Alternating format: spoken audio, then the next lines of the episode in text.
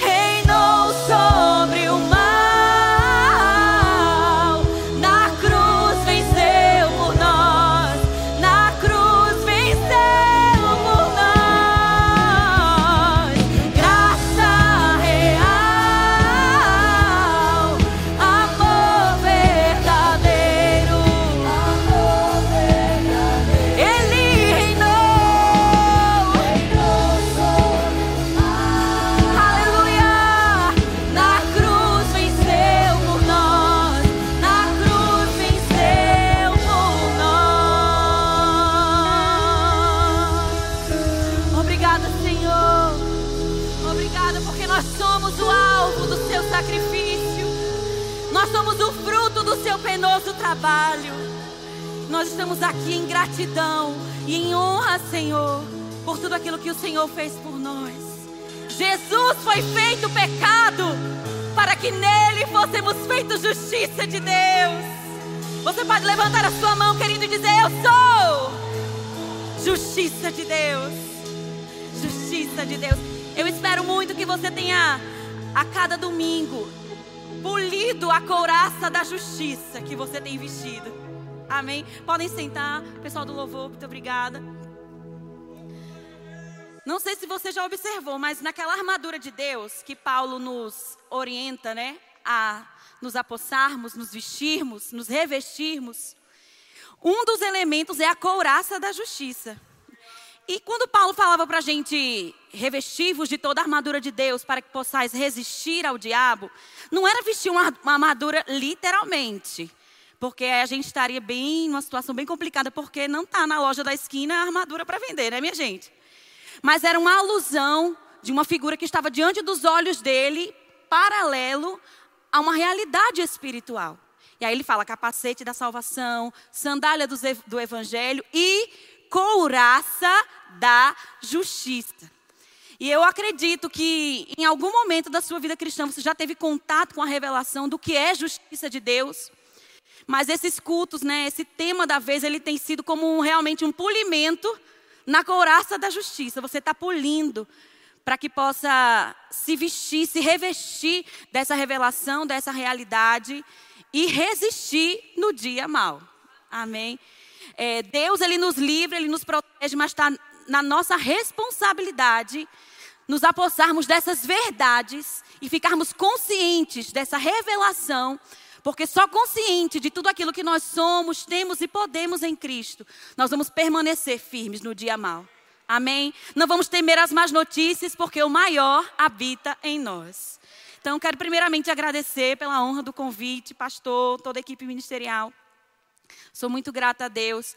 Falar dessa matéria para mim é foi a matéria que mais me impactou no Rema, quando aluna, foi o, o, a matéria Justiça de Deus, quando eu ainda morava lá em Natal, em 2000 e alguma coisa. Deixa para lá, né, gente? e também uma das matérias que eu mais amo ensinar do Rema é a matéria Justiça de Deus. Eu vejo a matéria Justiça de Deus como uma cola que junta todas as peças do quebra-cabeça. Cada matéria do rema é uma peça do quebra-cabeça.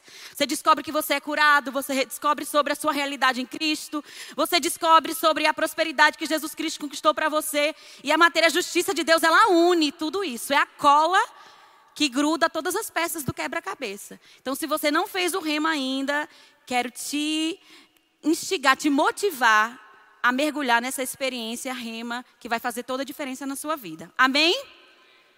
Começar indicando aqui dois livros relacionados a essa matéria. Dois tipos de justiça, de E.W. Kenyon e identificação.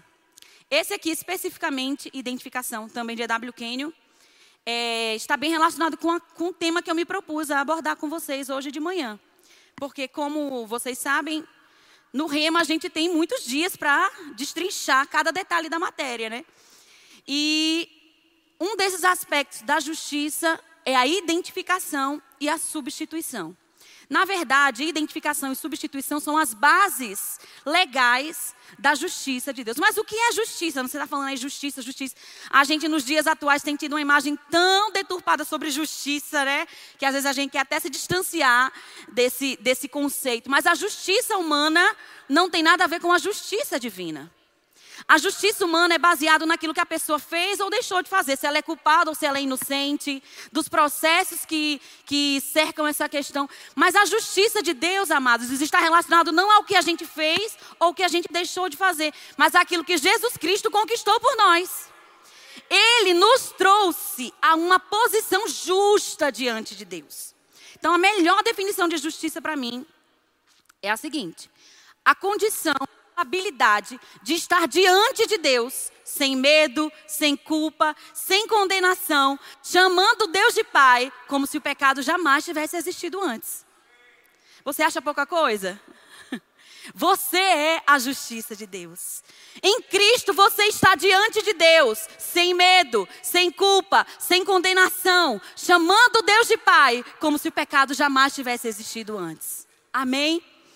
Eu sei que Durante muitos anos, a religião, a religiosidade, cultivou em nós uma consciência de indignidade, complexo de inferioridade, culpa, condenação. Mas não há mais condenação para aqueles que estão em Cristo Jesus. As coisas velhas já passaram.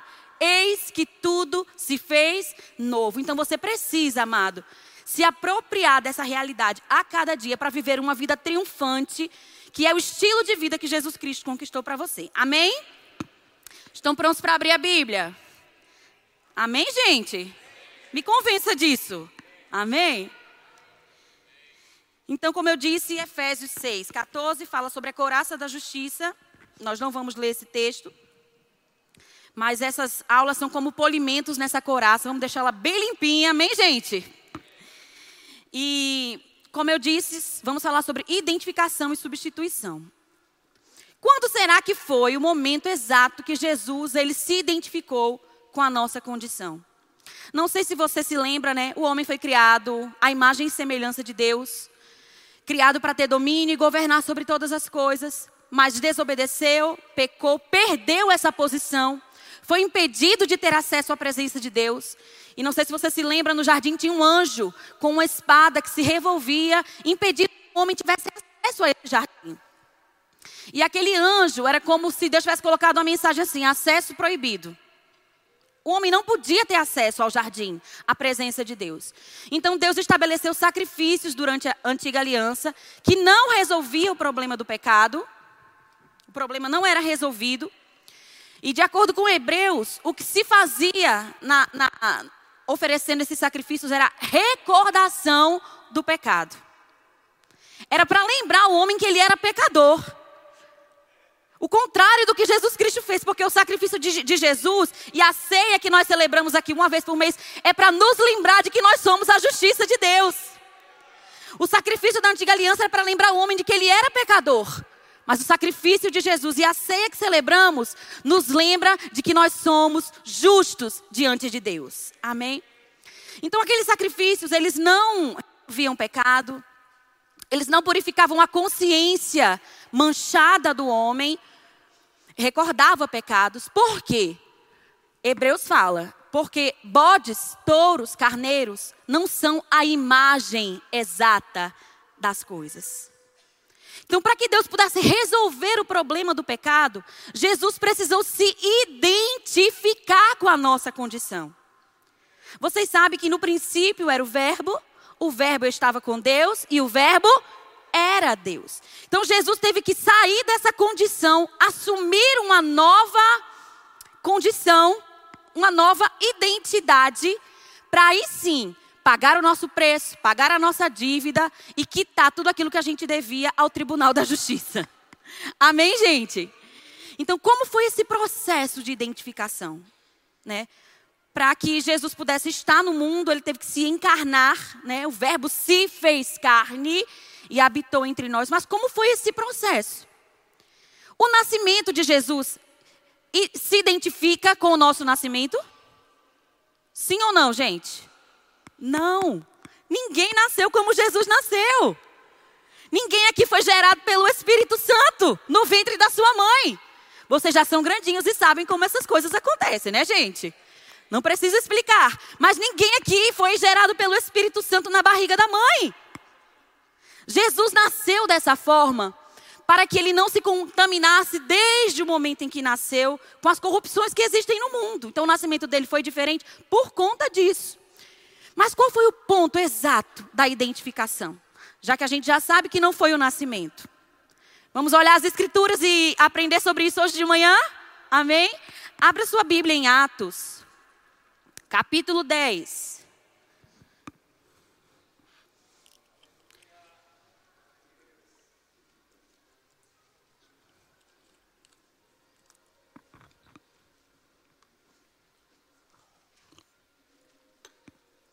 Versículo 37 e 38.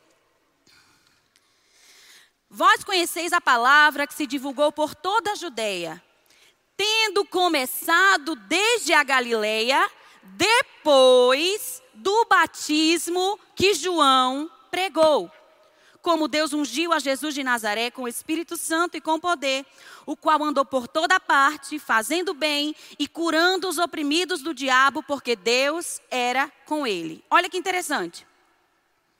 A palavra que se divulgou por toda a Judéia, tendo começado desde a Galiléia, depois do batismo que João pregou. Jesus já era Jesus antes do batismo? Sim. Mas o batismo foi o marco inicial para o ministério de Jesus. E nós temos um outro texto que fala sobre isso, também em Atos, capítulo 1, versículo 21. É necessário, pois, que dos homens que nos acompanharam todo o tempo que o Senhor Jesus andou entre nós, olha só que interessante, todo o tempo que Jesus andou entre nós, começando no batismo, de João até o dia em que dentre nós foi elevado às, elevado às alturas, um destes se torne testemunha conosco da sua ressurreição. Mais um versículo que dá ênfase, associando o início do ministério de Jesus ao batismo que João pregou. E o próprio Jesus fala sobre isso, sobre esse momento, sobre esse marco. Eu queria que você abrisse em Mateus capítulo 3.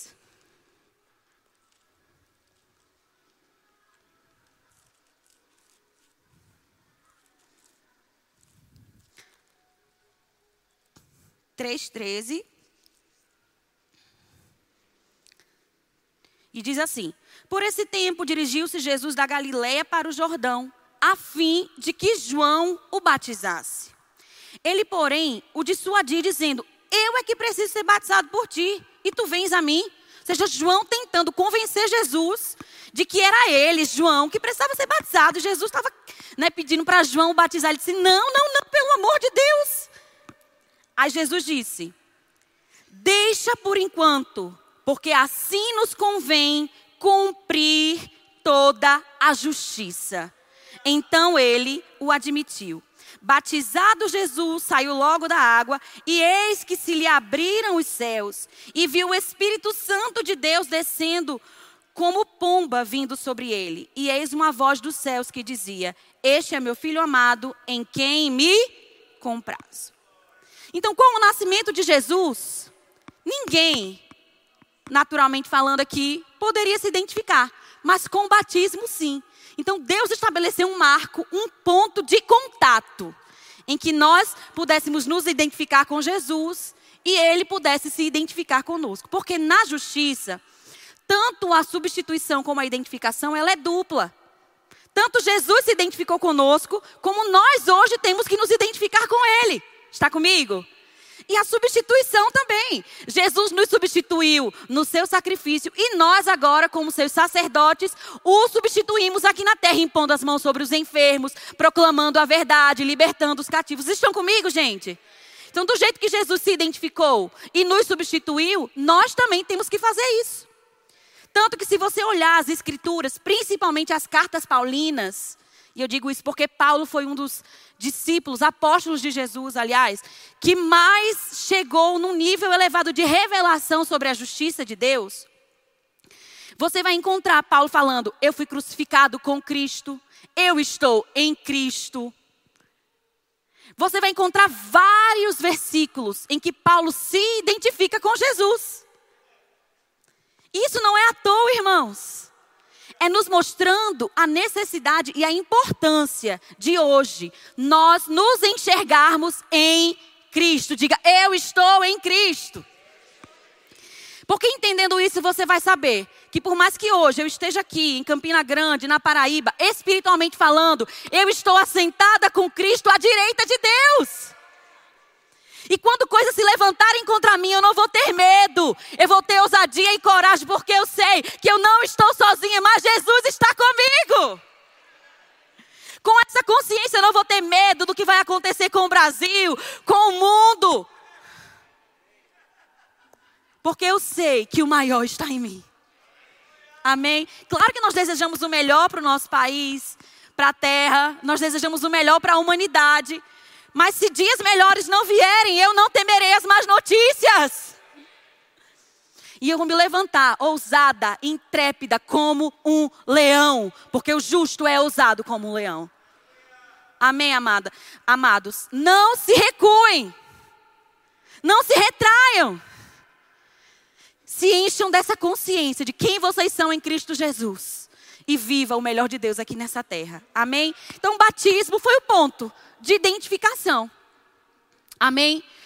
O ponto, o ápice. O ponto, desculpa, o ponto inicial. Mas esse processo, ele continuou acontecendo. Amém? Porque, por mais que Jesus é, é, tivesse passado pelo batismo, essa ainda não era a nossa condição espiritual. Nós não estávamos, nós não estávamos em comunhão com Deus. Muito pelo contrário, nós éramos inimigos de Deus. Então Jesus ele passou por um processo de identificação. Amém? O nascimento fez parte desse processo, sim, porque ele precisava nascer para se tornar homem. O batismo foi o ponto inicial onde nós poderíamos nos identificar com ele, mas o processo continuou. Amém? E eu queria que você abrisse em 2 Coríntios, capítulo 5, versículo 21.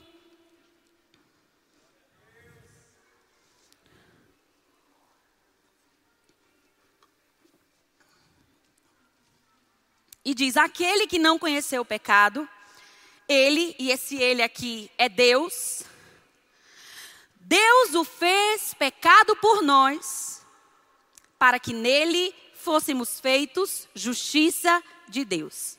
Esse versículo aqui ele consegue resumir tudo o que se pode falar acerca da justiça de Deus.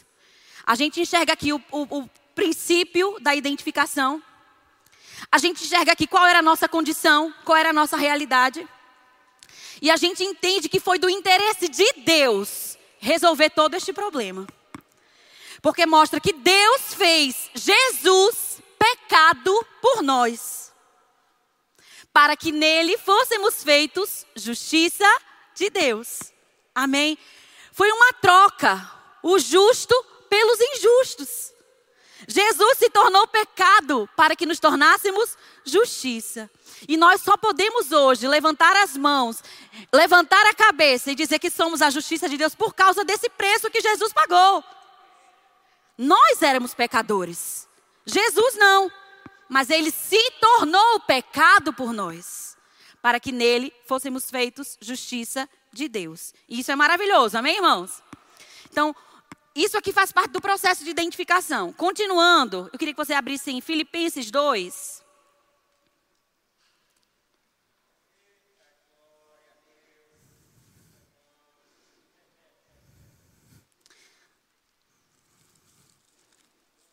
Filipenses capítulo 2.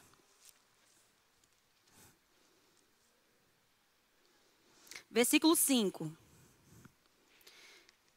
Tende em vós o mesmo sentimento que houve também em Cristo Jesus. Pois ele, eu gosto desse versículo que ele mostra todo o processo. Acompanha comigo. Ele subsistindo em forma de. Como é que está na sua Bíblia? De Deus. Ou seja, ele estava no céu, ele era Deus, o Verbo era Deus. Não, sub, não julgou como usurpação o ser igual a Deus esse, essa expressão aqui, ela nos confunde um pouco no nosso entendimento, porque não é algo que a gente né, utiliza com tanta frequência, essa expressão aqui. Eu, pelo menos, eu não falo assim, não sei você. A não ser Tiago Garcia, né? Mas o que é não. Como é? Deixa eu até repetir aqui. Não julgou como usurpação. Ele não julgou que o fato de ser Deus era algo ao qual ele deveria se apegar. Significa isso. Amém? Antes, ou seja, ao contrário disso, ele abriu mão dessa posição. Ele abriu mão desse status. Mas por que que Jesus resolveu descer, amados? Foi para fundar uma nova religião? Diga não. Foi para eliminar a concorrência com os falsos deuses? Diga não. Deus resolveu descer, se transformar homem, para transformar a sua vida. Para te trazer de volta para Deus. Para te dar uma posição. Te dar acesso à presença. Te transformar em justo. Te garantir uma eternidade. Amém, gente? Ele não se apegou, ele não precisava fazer isso, não, ele estava bem demais lá. Sim, se alguém estava bem era Jesus, pense. Mas ele abriu mão de tudo isso por mim e por você. Sabe, isso aqui, e ele diz: tende em vós o mesmo sentimento que houve em Jesus. Isso aqui deve mexer com a gente. Quantas vezes a gente deixa de fazer coisas para Deus em nome do conforto? Eu vou sair daqui, não, tá bom demais aqui. Vou lá para aquele lugar, aquele calor, aquele. Sabe, gente, às vezes o calor é um empecilho para você sair e pregar a palavra de Deus. Uma roupa apertada, um sapato apertado, a falta de uma roupa. Sabe, isso aqui deve ser um tapa na nossa cara, dizer, pelo amor de Deus, minha filha, acorda para a vida. Posição mais confortável do que a de Jesus não existia. Ele abriu mão de tudo isso por mim, por você. E você está abrindo mão de quê? Porque lembra, a identificação e a substituição é dupla. Ele já se identificou e ele já te substituiu. E você está fazendo o seu papel? Você está substituindo Jesus aqui na terra? Jesus visitava os, os, os presos, você está visitando os presos? Se não está indo com seus próprios pés, seus próprios pés, pelo menos está financiando isso. Jesus dava esmolas para os pobres. Você está dando esmolas para os pobres? Você está dando esmolas para os pobres? Jesus pregava o evangelho. Você está pregando o evangelho? Jesus interrompia seu descanso na proa de um barco para salvar os seus discípulos. Você está você está quebrando as suas sonecas da tarde para fazer alguma coisa para Deus? Momento puxão de orelha acabou. Voltando. Ele abriu mão de tudo isso. E a si mesmo se esvaziou.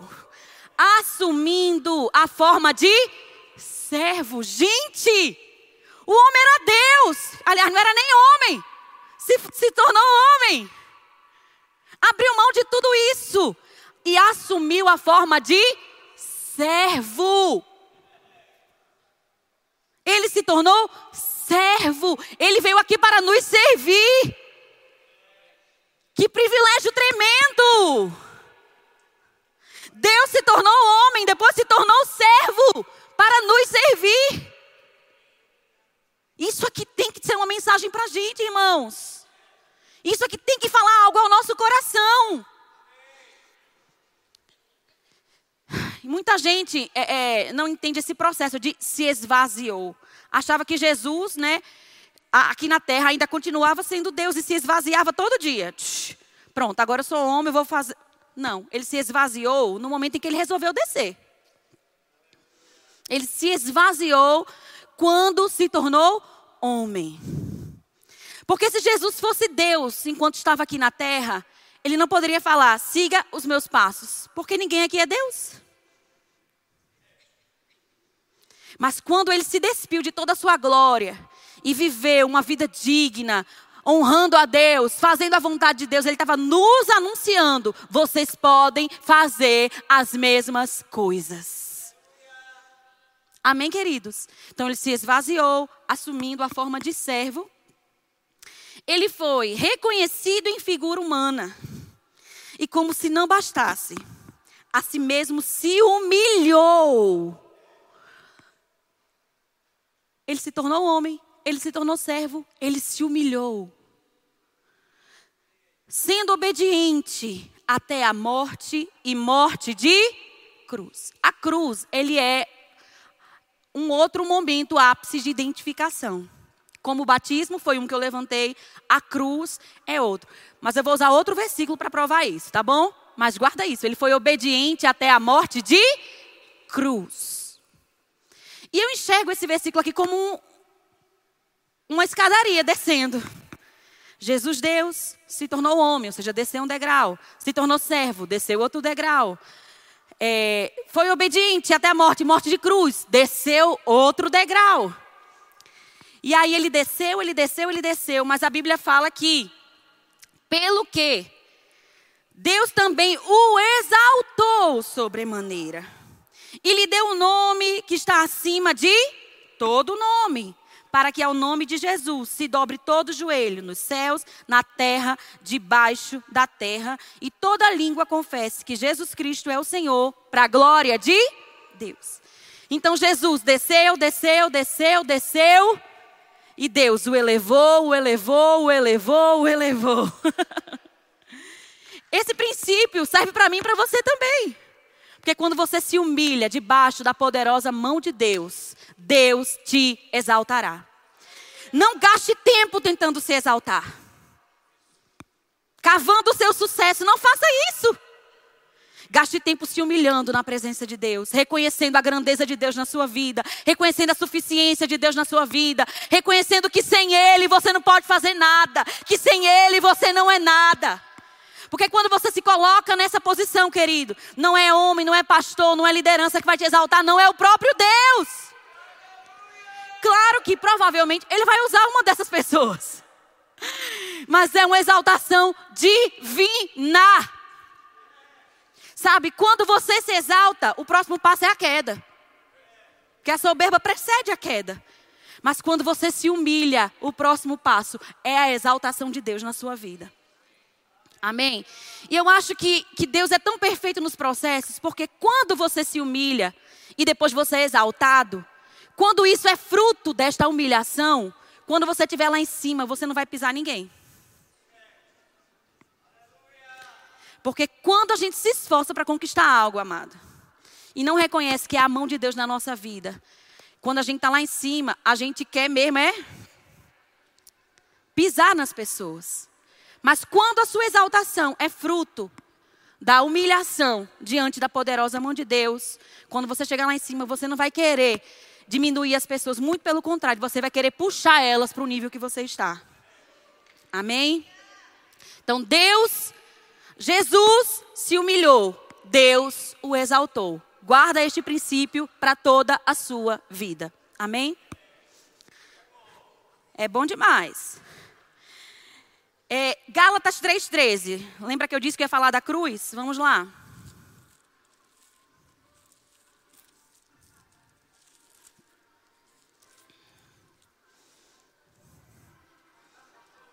Você lembra quem você era antes de Cristo? Pecador, destituído das alianças, sem Deus no mundo, sem esperança e maldito. Esse era o nosso retrato. Então Jesus ele teve que se tornar tudo aquilo que nós éramos. Nós éramos pecadores, ele se fez pecado. Nós estávamos sem Deus, ele sofreu essa separação da presença com Deus. Nós éramos malditos, ele se tornou maldição. E é isso que esse versículo mostra. Diz assim, 3,13. Cristo nos resgatou da maldição da lei, fazendo-se Ele próprio maldição. Em que, gente? Em nosso lugar.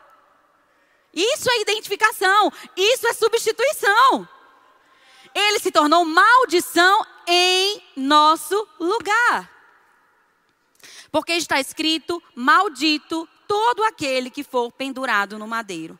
E para que, que ele fez isso? Para que a bênção de Abraão chegasse aos gentios em Cristo Jesus, a fim de que recebêssemos pela fé o Espírito prometido. Então Jesus se tornou maldição, maldito. em nosso lugar. Amém? E por quê? Como foi que Jesus conseguiu se tornar maldito? Ele estalou os dedos e disse pilim pim pim, amém? Não. Quando ele se deixou colocar na cruz, automaticamente ele se tornou maldição. Porque estava escrito: Maldito todo aquele que for pendurado no madeiro. Você entende que Jesus conseguiu morrer pela fé? Ele creu que quando fosse colocado naquela cruz, o nosso pecado, a nossa vergonha, a nossa culpa, a nossa maldição viria sobre ele. E ele nos substituiria numa morte, num sacrifício que deveria ser nosso. Amém, amados? Então Jesus se fez maldito, Jesus se fez pecado, para que a bênção nos alcançasse. Para que hoje nós pudéssemos estar diante de Deus, sem medo, sem culpa, sem condenação. E quando é, Ana, que nós vamos poder desfrutar de tudo isso? Porque tem muita gente que pensa que só depois da morte é que pode ser considerado justo diante de Deus. Como se a morte física tivesse algum poder de transformação, de purificação, de santificação, que não tem. Quem é o dono da morte? Quem é que mata? Que vem para matar, roubar e destruir? O diabo. Então, se Deus precisasse da morte, ele estaria ali numa parceria com Satanás, no processo de justificação. Mas o sangue de Jesus foi suficiente. Amém. E quando é que nós podemos desfrutar dessa realidade? No tempo presente. Os que receberam a abundância da graça e o dom da justiça reinarão em vida. Não é na próxima vida. Não é depois da morte. É agora é em vida. Então hoje nós podemos desfrutar dos benefícios da justiça. Amém, amados? É para hoje. Jesus se fez maldito, Jesus se fez pecado. Jesus sofreu uma separação abrupta da comunhão com Deus.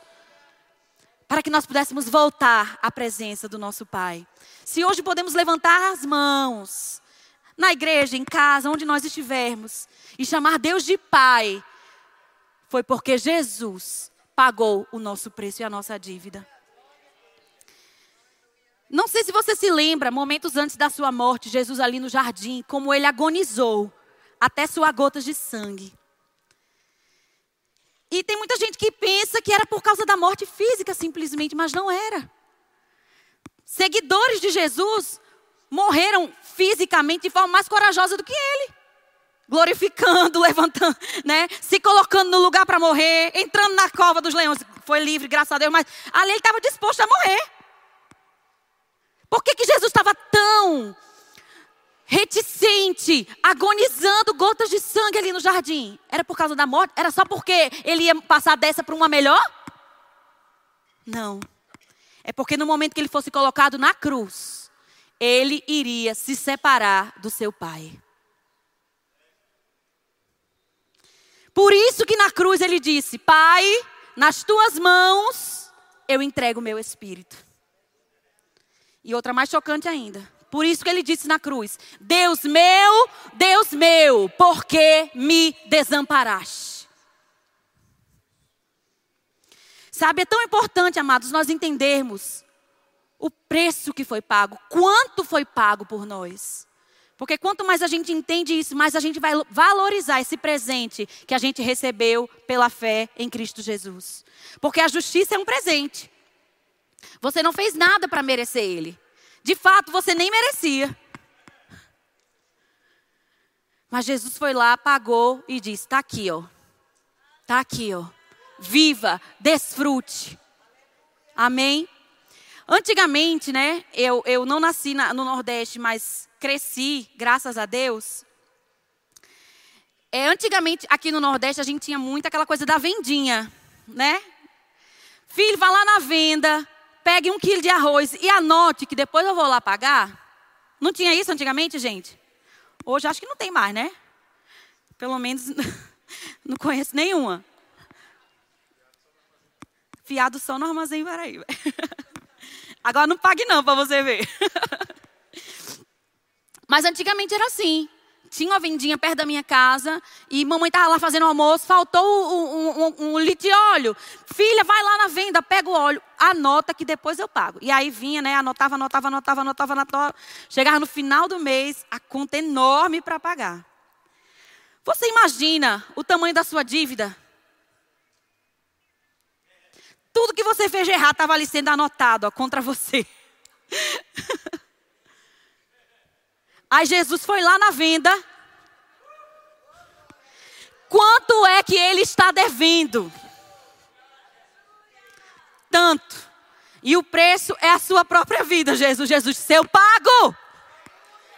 E a nossa dívida está paga, queridos.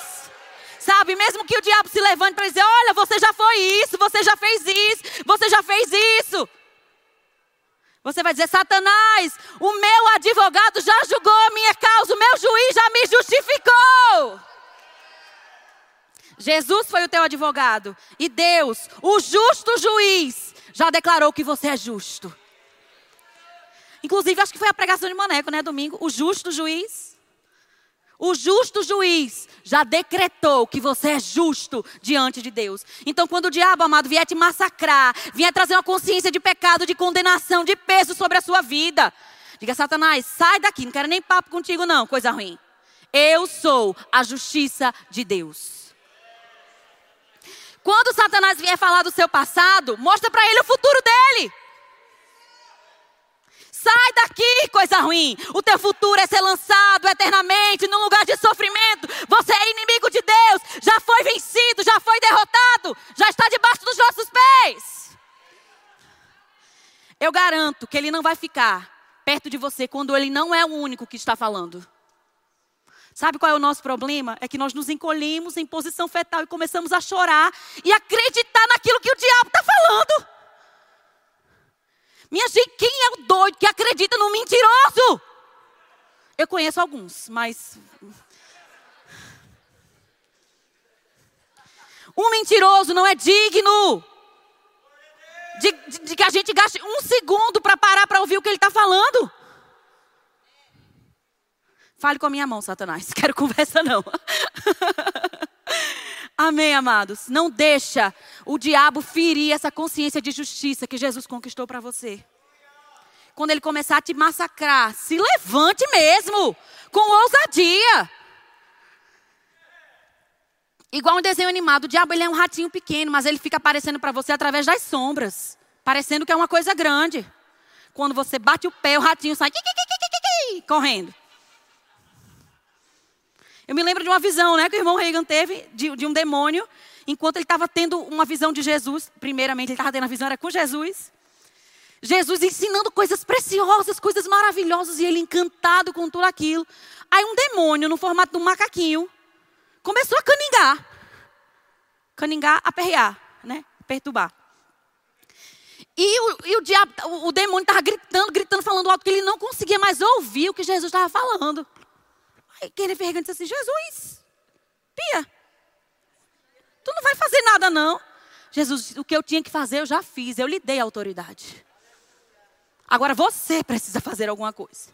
E na hora que aquilo entrou dentro dele, bateu como rema, como verdade, ele se levantou com ousadia, o macaquinho começou a diminuir, diminuir, diminuir, diminuir. Não deixe o diabo ficar falando no seu ouvido, não, querido. Quando ele começar a passar diante dos seus olhos, circunstâncias, situações, fale. Fale. Você precisa ter cartucho, munição para rebater as mentiras do diabo. Lembra de Jesus no deserto? Como foi que Jesus fez? Está escrito, está escrito, está escrito, está escrito, está escrito.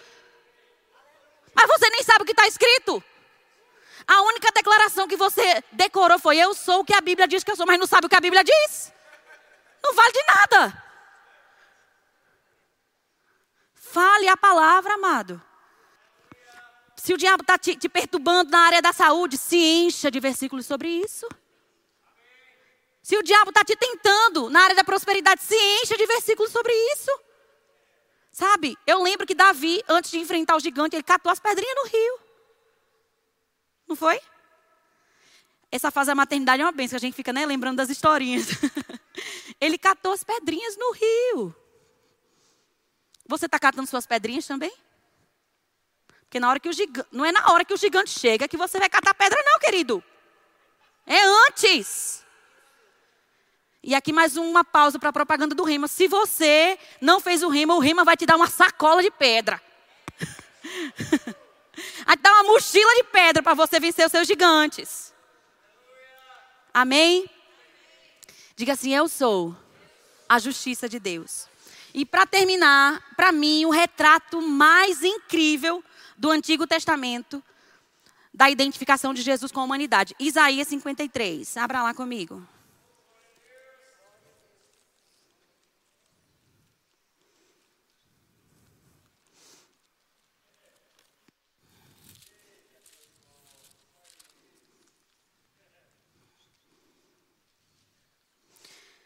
A gente sabe que o Antigo Testamento era uma sombra, né? De coisas que ainda viriam a se manifestar. Nem todos os profetas do Antigo Testamento enxergaram na plenitude o que iria acontecer. De fato, existem fatos do Novo Testamento que nem foram profetizados por ele, por eles, como por exemplo o arrebatamento, né? E, e nem sei se estou falando uma besteira, mas coisas escatológicas é, eles, não, eles não tiveram um vislumbre do que iria acontecer. Né? Na escatologia, eles falam até que existe um vale, uma, uma, uma montanha, outra montanha e um vale. E os profetas só enxergaram de, um, de uma montanha a outra. Um vale de revelações eles não puderam alcançar.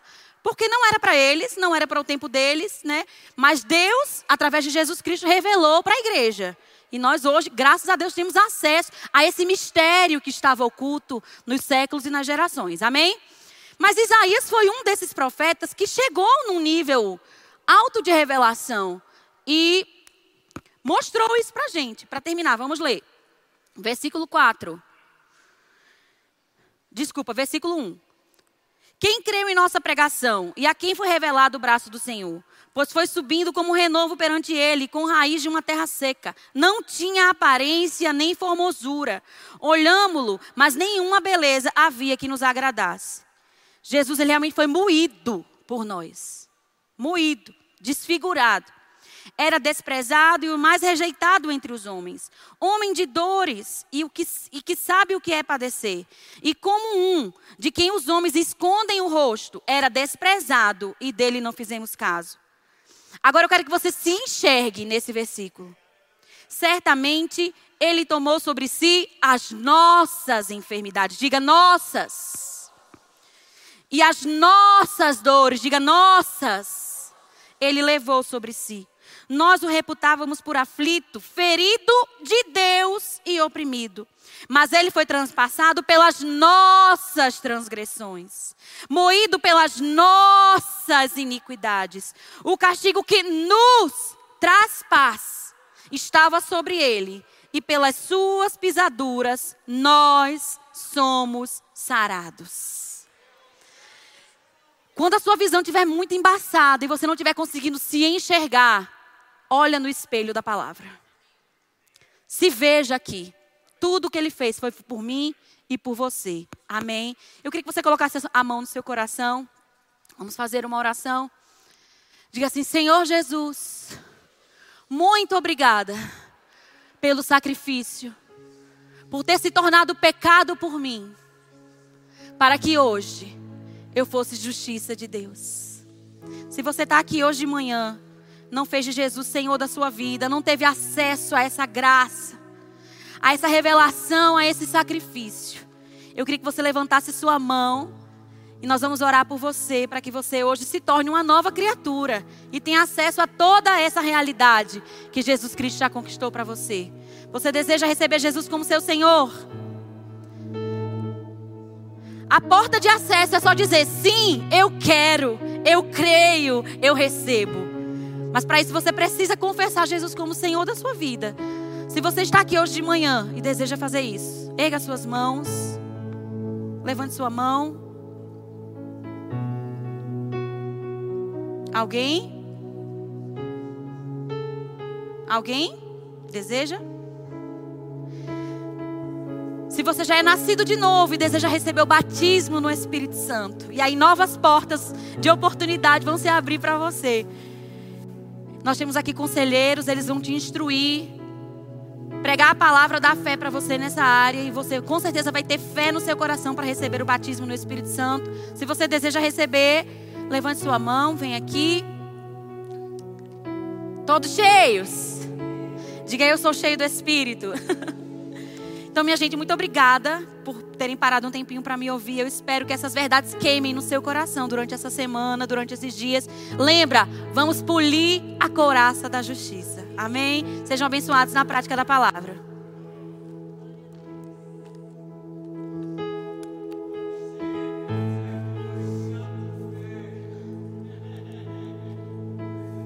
Falei que ela era professora, pregadora, cantora. Então, gente, é, eu queria chamar João Gabriel aqui, nosso líder dos jovens. O avanço JVV está chegando, a gente tem um vídeo para passar e logo na sequência ele vai trazer mais detalhes como você pode participar do avanço.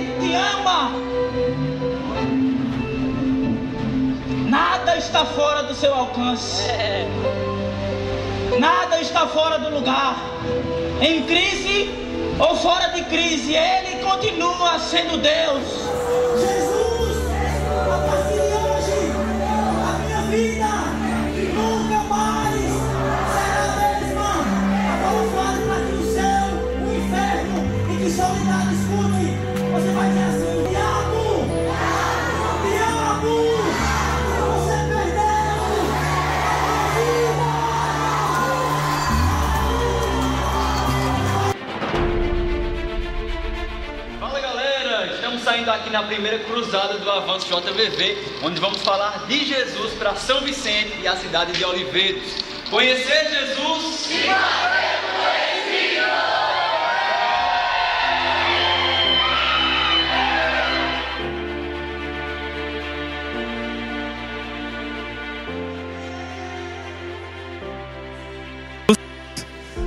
e fazê-lo conhecido. Essa é a proposta do Evangelho. Amém? Queria ler rapidamente uma mensagem que eu recebi na terça-feira agora. Um jovem que não é nem daqui, ele disse: Estou pensando em suicídio hoje. Cansei de tentar, tentar e nunca dá certo. Tentei tudo que você imaginar: leitura, música, psicólogo, psiquiatra, amigos, filmes e um pouco mais, e continua na mesma. É melhor partir. Eu perguntei: o que você está tentando que não conseguiu? O que é que você está buscando? E ele disse para mim: resposta, talvez. Olhe para o seu irmão e diga: Jesus é a resposta. Aleluia. Sabe, irmãos, nós vamos nesse final de semana agora que vem, junto com um grupo aí de jovens, o irmão Cortez ali está celebrando, vai com a gente também. Nós vamos saquear o inferno na cidade de Pocinhos. Amém? Mas deixa eu te dizer, toda essa logística, esse avivamento tem um custo. Né? Como o Fernando Leal costuma dizer, todo avivamento requer um financiamento. Amém? E diga para o seu irmão: você é um financiador do reino de Deus. Amém? Sabe, se você quiser fazer a inscrição para um filho, para um jovem ou para alguém, as inscrições estão se- sendo feitas no Tiqueto, tá? Essa é a reta final, porque o avanço já é na sexta-feira. E nós temos um grupo de jovens ali na frente que vai estar vendendo alguns picolés, vai estar né, se colocando numa posição. São jovens que ainda não têm o valor da inscrição e eles precisam trabalhar, já estão trabalhando. Hoje à noite a gente tem o nosso hambúrguer artesanal aqui na igreja, né? E eles estão correndo atrás para financiar a ida deles para esse evento, né? O custo desse picolé, irmãos, é um real mas o, preço de venda naturalmente seria dois reais. Mas se você puder, irmãos, vai lá e, e dá cinco reais, dá dez reais, dá cem reais, financia a ida desses jovens para salvar pessoas lá em Pocinhos. Amém? A gente conta com vocês, estamos crendo que cada um desses jovens vão conseguir o valor da inscrição ainda hoje, em nome de Jesus. Você pode crer conosco? Então eles vão estar ali na frente, você pode comprar um picolé, pode dar uma palavra de ânimo também para a vida deles, porque nós vamos fazer Jesus conhecido. Amém? Deus abençoe. Amém, glória a Deus. A gente está terminando, a gente só tem mais alguns avisos. Hoje à noite, como o João falou, eles vão estar aqui vendendo na frente essa